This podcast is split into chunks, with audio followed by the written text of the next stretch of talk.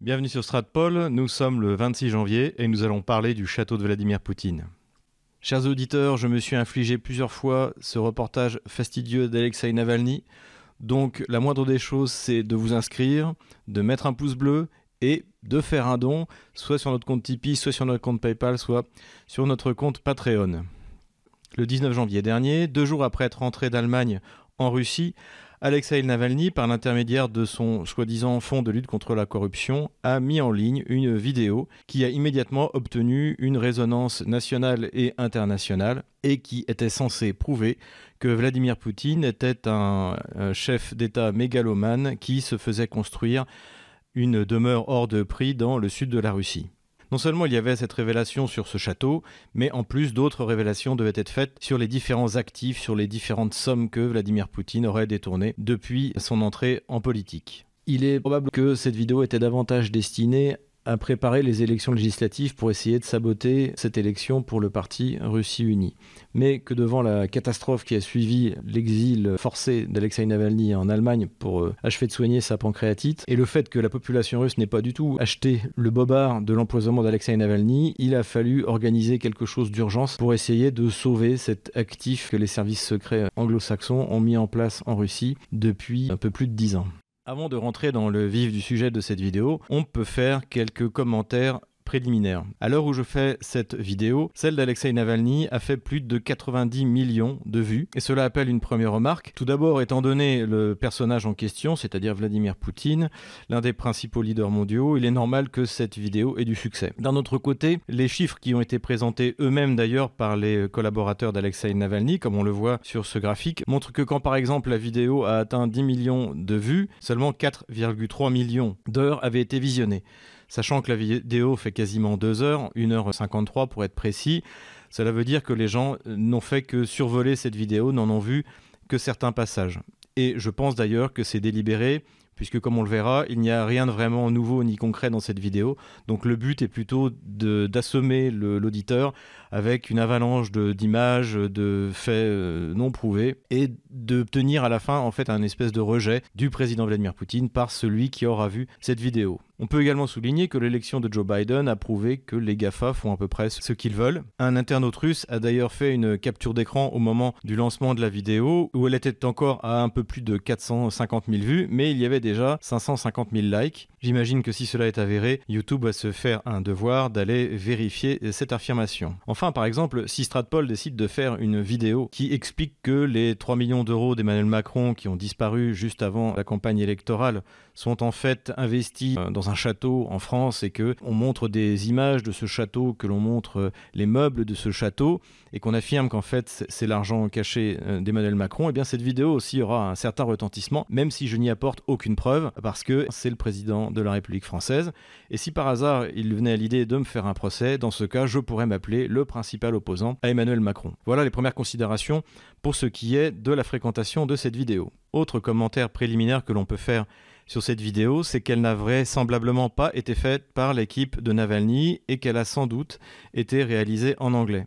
C'est une mauvaise traduction qui nous a permis de le découvrir. À un moment, en effet, dans sa présentation du château de Vladimir Poutine, Alexei Navalny décrit les pièces et il parle d'un skliad griazi, ce qui, mot à mot, veut dire un entrepôt pour la boue.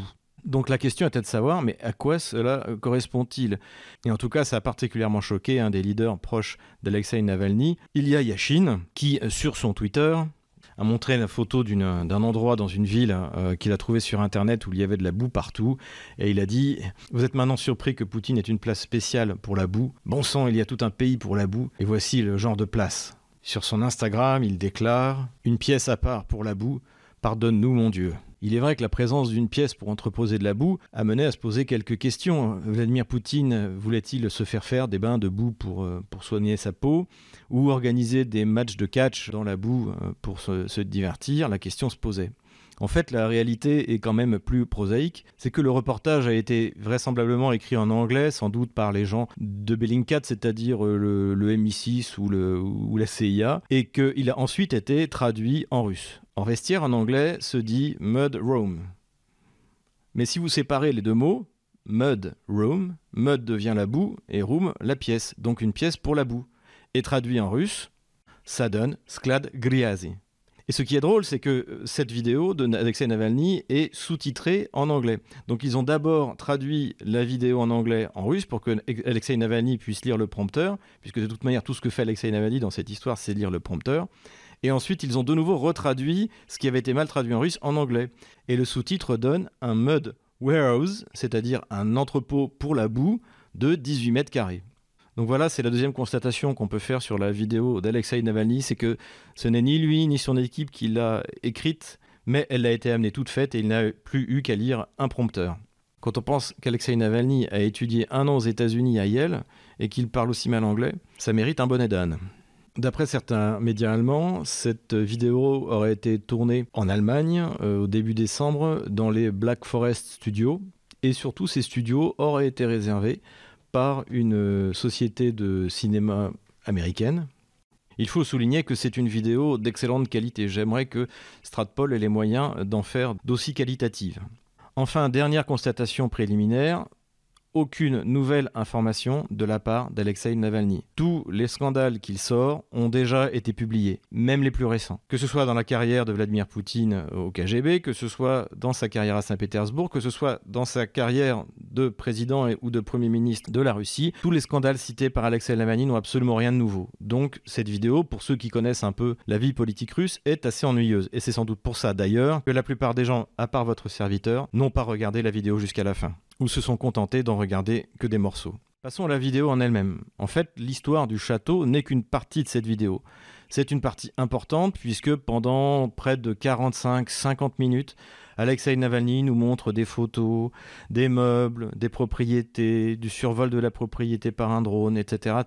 alors que ce qui nous intéresse en fait, c'est d'avoir l'acte de propriété avec le nom de Vladimir Poutine dessus. Mais on a le droit donc à cette, à cette visite guidée interminable. Mais la première partie en fait concerne la vie de Vladimir Poutine, de sa carrière au KGB, au premier département du KGB, chargé des opérations extérieures, qui s'appelle aujourd'hui le SVR et qui s'appellerait en France la DGSE. Et là, on entend les histoires qu'on a entendues répéter depuis 20 ans. Vladimir Poutine est un mauvais agent du KGB, puisque Alexei Navalny a des sources euh, euh, certaines, donc il sait exactement comment Vladimir Poutine était apprécié par ses supérieurs, que Vladimir Poutine était un communiste, qu'il travaillait comme agent du KGB pour la Stasi, donc tous ces mots qui résonnent euh, beaucoup dans le dans, dans l'imaginaire occidental. C'est pas des mots qui vont frapper les Russes. C'est pour ça que parmi les cibles de cette vidéo c'est à mon avis davantage les Occidentaux que les Russes, pour qui d'ailleurs la Stasi ne, dit pas grand-chose en France évidemment. Beaucoup ont vu, et je recommande de le voir, La vie des autres, hein, qui raconte l'histoire justement d'un officier de la Stasi. Navalny essaie de faire de Vladimir Poutine un personnage terrible en montrant son laissé-passer à la Stasi lorsqu'il dirigeait la résidence du KGB en Allemagne de l'Est. Vient ensuite l'épisode à Saint-Pétersbourg. Donc là c'est pareil, on entend de nouveau ce qu'on a entendu des milliers de fois, euh, c'est-à-dire qu'en fait Vladimir Poutine a organisé des trafics, euh, etc. On nous sort une vieille coupure de presse qui traîne sur Internet, dont on ne sait pas trop d'où ça vient, dont on ne sait pas trop qui l'a écrit,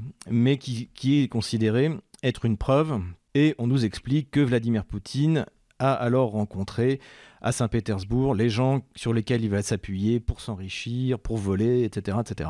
Tout ça n'est absolument pas nouveau, c'est le récit qu'on a entendu depuis longtemps. Et il est vrai que Vladimir Poutine, lorsqu'il arrive au pouvoir en 99 en tant que Premier ministre, a déjà une équipe de personnes en qui il fait confiance, qui viennent à la fois du KGB, qui viennent à la fois de Saint-Pétersbourg, et de gens qui lui sont proches, sur lesquels il va s'appuyer.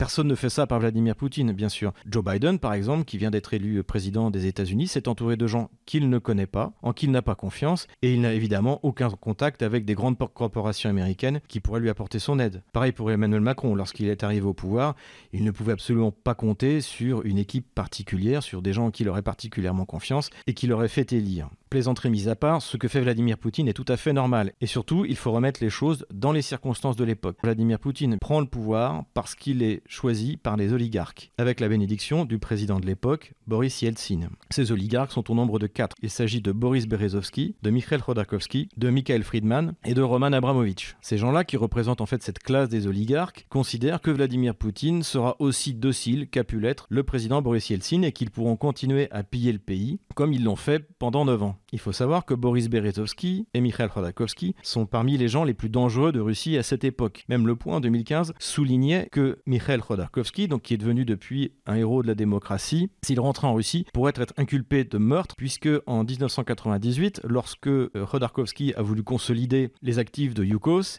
le chef de la sécurité Yukos, qui a été condamné à de la prison ferme pour ce meurtre, a assassiné donc le maire de Neftyugansk, où se trouvait le principal actif de Yukos. Notons qu'après que le gouvernement russe sous l'égide de Vladimir Poutine a remis la main sur ces actifs, ils ont été transmis à une compagnie d'État russe, donc, donc cet actif n'a pas été donné à un ami de Vladimir Poutine, il fait partie désormais de la société d'État russe, Rosneft. Donc nous comprenons mieux pourquoi Vladimir Poutine avait besoin de s'entourer de gens puissants, habitués des euh, structures de force, comme on dit en Russie, des gens riches, puisque lutter contre des gens comme ça coûte cher, et c'est ce que Vladimir Poutine a fait. Donc après, effectivement, on peut faire l'inventaire de ces gens qui ont aidé Vladimir Poutine. Donc à la fois des anciens du KGB, comme Narichkin, comme Sechin, le patron de Rosneft, ou Chemezov, le patron de Rostechnology, et également des hommes d'affaires comme le milliardaire Timchenko ou les frères Rottenberg, les anciens professeurs de judo de Vladimir Poutine. Il faut dire que Timchenko et les frères Rottenberg, qui sont parmi les principaux milliardaires qui soutiennent Vladimir Poutine, n'ont pas été dans euh, l'économie virtuelle et ont eu des missions qui ont été très importantes. Par exemple,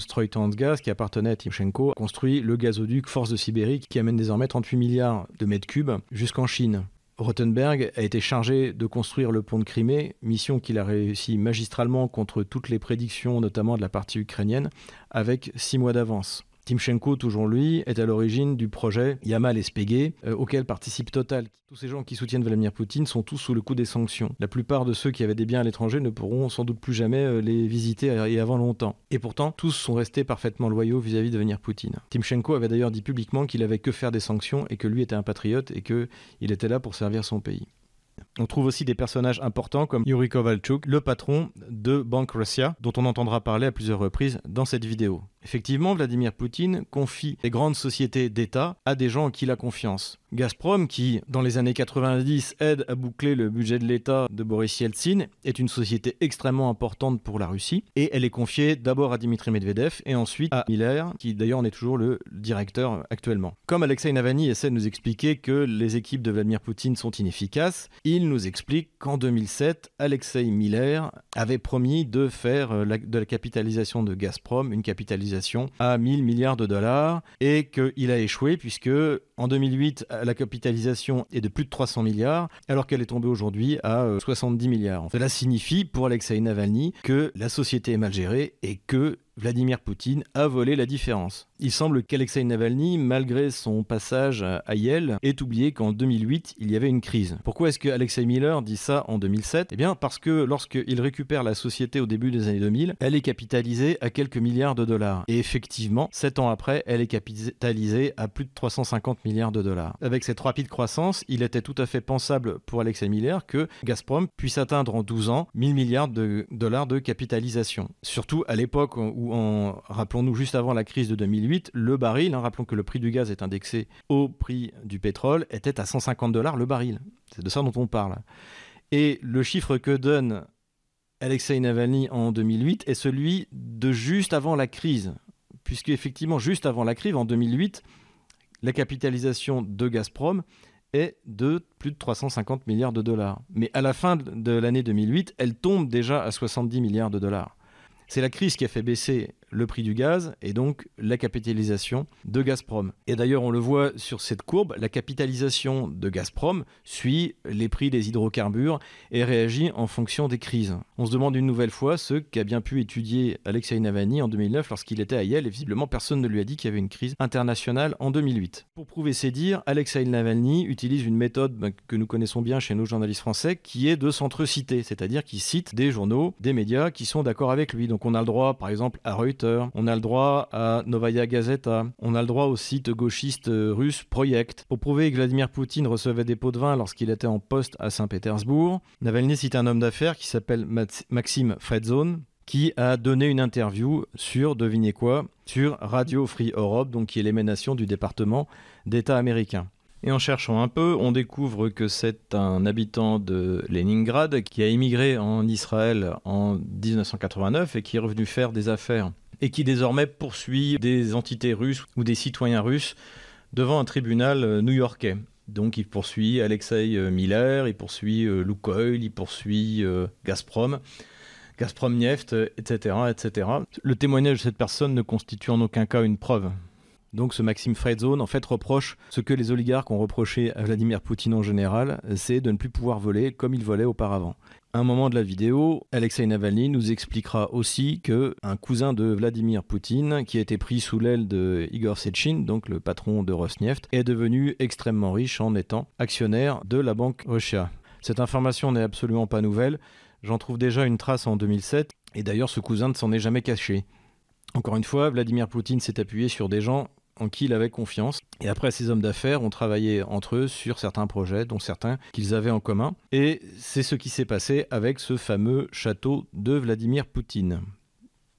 Au bout d'une trentaine de minutes de cette vidéo, après avoir entendu des choses que j'ai déjà entendues 150 fois euh, depuis 20 ans que je suis en Russie, on arrive enfin au château. Et là, en fait, Alexei Navalny joue le rôle d'agent immobilier. Et il nous explique que nous allons rentrer dans le château de Poutine. Et que personne n'a pu y entrer. Et que c'est extrêmement compliqué. Et pour cela, un de ses enquêteurs va aller au large des côtes de Gelenjik et envoyer un drone après avoir retiré sa SIM carte. Donc on a eu une James Bond noire et maintenant on a un James Bond russe joufflu qui va nous révéler des choses extraordinaires.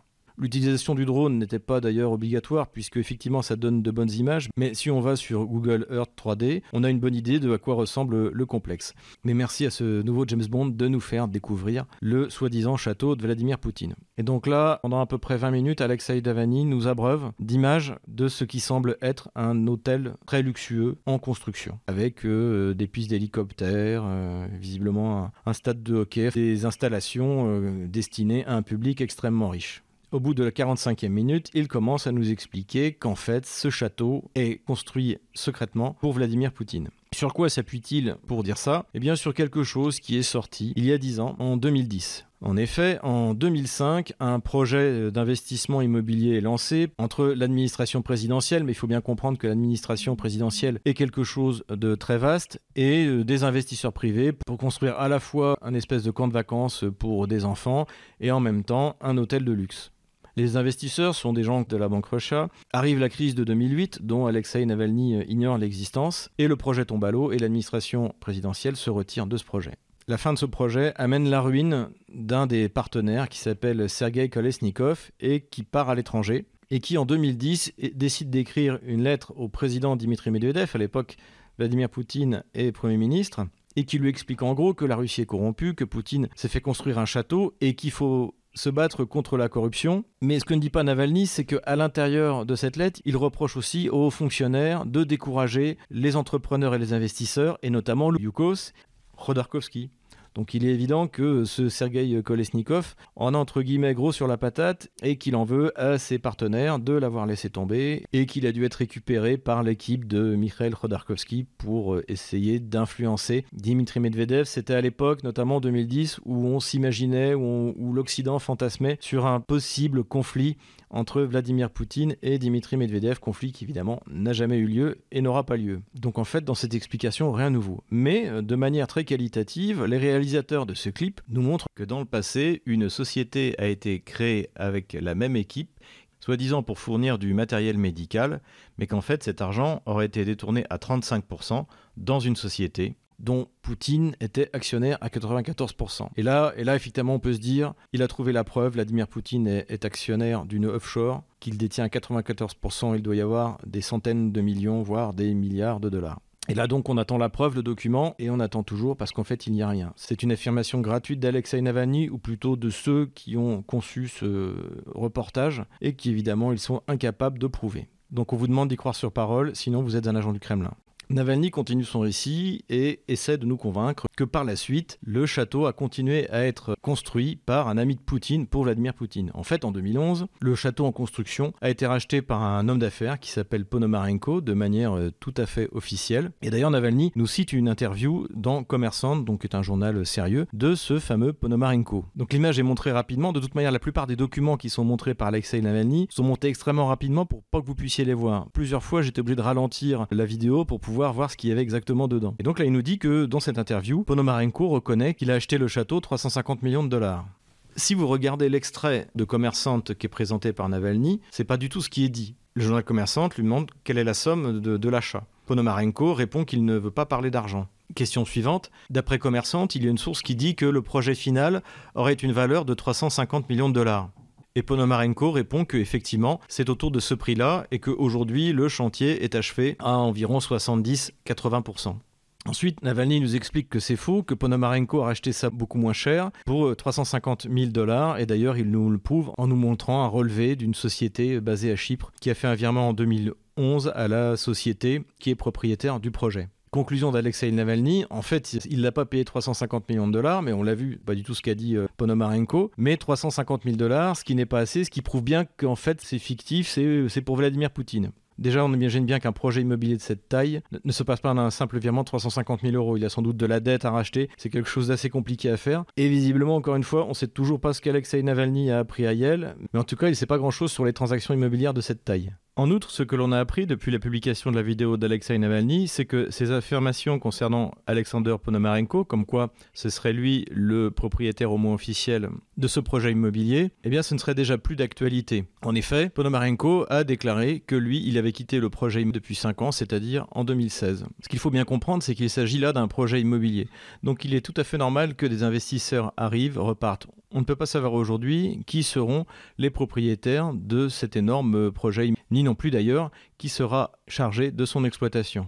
À ce stade de la vidéo, donc nous sommes à peu près un peu plus de 50 minutes. Euh, Alexei Navalny nous remet une couche de visite guidée pour euh, nous faire passer la pilule. Donc on a l'inventaire euh, des meubles. Voilà, il nous montre ce qu'a fait l'architecte italien. Alors il confond notamment une décoration avec la bibliothèque de Prague, bon, mais bon, peu importe, on n'est plus à ça près. Et surtout, à un moment, il oppose euh, les hommes d'affaires, donc qui sont censés être les hommes d'affaires de Vladimir Poutine, aux généreux hommes d'affaires américains qui, eux, sont vraiment généreux lorsqu'ils ont de l'argent. Et là, ça vaut la peine d'être cité. Donc, il cite trois hommes d'affaires. Alors, la première, c'est la femme de Bezos, donc le fondateur d'Amazon. Ensuite, il y a Warren Buffett. Et pour finir, Bill Gates avec une très belle photo où il est en train de sans doute vacciner des petits noirs africains. Donc voilà, bon a priori ça ne dérange pas que ça finisse par se voir. Donc dans ce nouvel inventaire des meubles, des pièces, on découvre qu'en fait dans le château de Poutine, il y aura un casino donc là, oui, s'interroge pourquoi un casino dans le château de Poutine? Il y aura un bar où il y aura même une bar pour euh, de la pole dance. Il y aura un endroit pour fumer le narguilé. Il y aura un endroit pour jouer au bandit manchot. En fait, tout type de loisirs qui ont tout à fait leur place dans un hôtel de luxe comme celui qui est en train d'être construit après de nouveau encore à peu près 20 minutes de luxe, on revient aux accusations. Donc cette fois, on a de nouveau droit à plusieurs schémas et il s'attaque à tout ce qui est les territoires autour euh, du château. Donc il y a des vignes, euh, visiblement il y a de l'ostréiculture, etc., etc. Et là, il nous explique qu'en fait, tout ça est administré par des gens qui sont proches de Poutine et notamment liés à son cousin, le fameux cousin dont nous avons parlé. Mais tout ça sans aucun lien euh, réel officiel avec Vladimir Poutine. Donc en fait, tout le récit qui nous est vendu par Alexei Navalny doit être cru sur parole. Il n'y a pas l'ombre d'une preuve.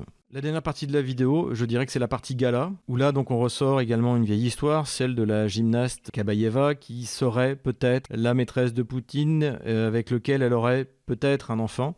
Pour finir, enfin, j'apprends quelque chose que je ne connais pas, que les Russes ne connaissent pas, enfin pas tous, euh, c'est que Vladimir Poutine aurait eu une autre maîtresse à la fin des années 90 à Saint-Pétersbourg. Et de cette maîtresse, il aurait eu une fille, puisque la preuve c'est qu'elle lui ressemble, qui serait née en 2003. Tout cela est tout de même très bizarre dans la mesure où Vladimir Poutine en 1998 est à Moscou, où il est chef du FSB. En 1999, il est Premier ministre, toujours à Moscou, et en 2000, il est président. Donc ça supposerait qu'il aurait entretenu une relation avec une maîtresse saint-pétersbourgeoise tout en étant à Moscou et sans avoir l'idée de la faire monter justement à Moscou. Et finalement, il aurait eu une, fille donc en 2003. Donc tout ça a l'air assez euh, tiré par les cheveux. Et de toute manière, donc cette, euh, cette jeune femme est devenue effectivement euh, actionnaire de Banque Russia. Mais encore une fois, Banque Russia est une banque privée qui a été créée en 1990. Ce n'est pas l'argent du contribuable russe. Donc on a davantage affaire à de l'information du type gala que du type sérieux. La question qu'on peut se poser avant d'aborder la conclusion, c'est à qui est destiné ce film? Il est clairement destiné à la presse étrangère, il est clairement destiné aux élites occidentales. En revanche, c'est plus intéressant de se poser la question à, qui peut être destiné en Russie? A priori, plutôt oui à des jeunes qui n'ont pas une connaissance très précise des événements qui ont lieu dans les années 90 ou avant les années 90, qui n'ont d'ailleurs toujours connu que l'avenir Poutine. Rappelons cependant que cette jeunesse va dans son immense majorité pour Vladimir Poutine.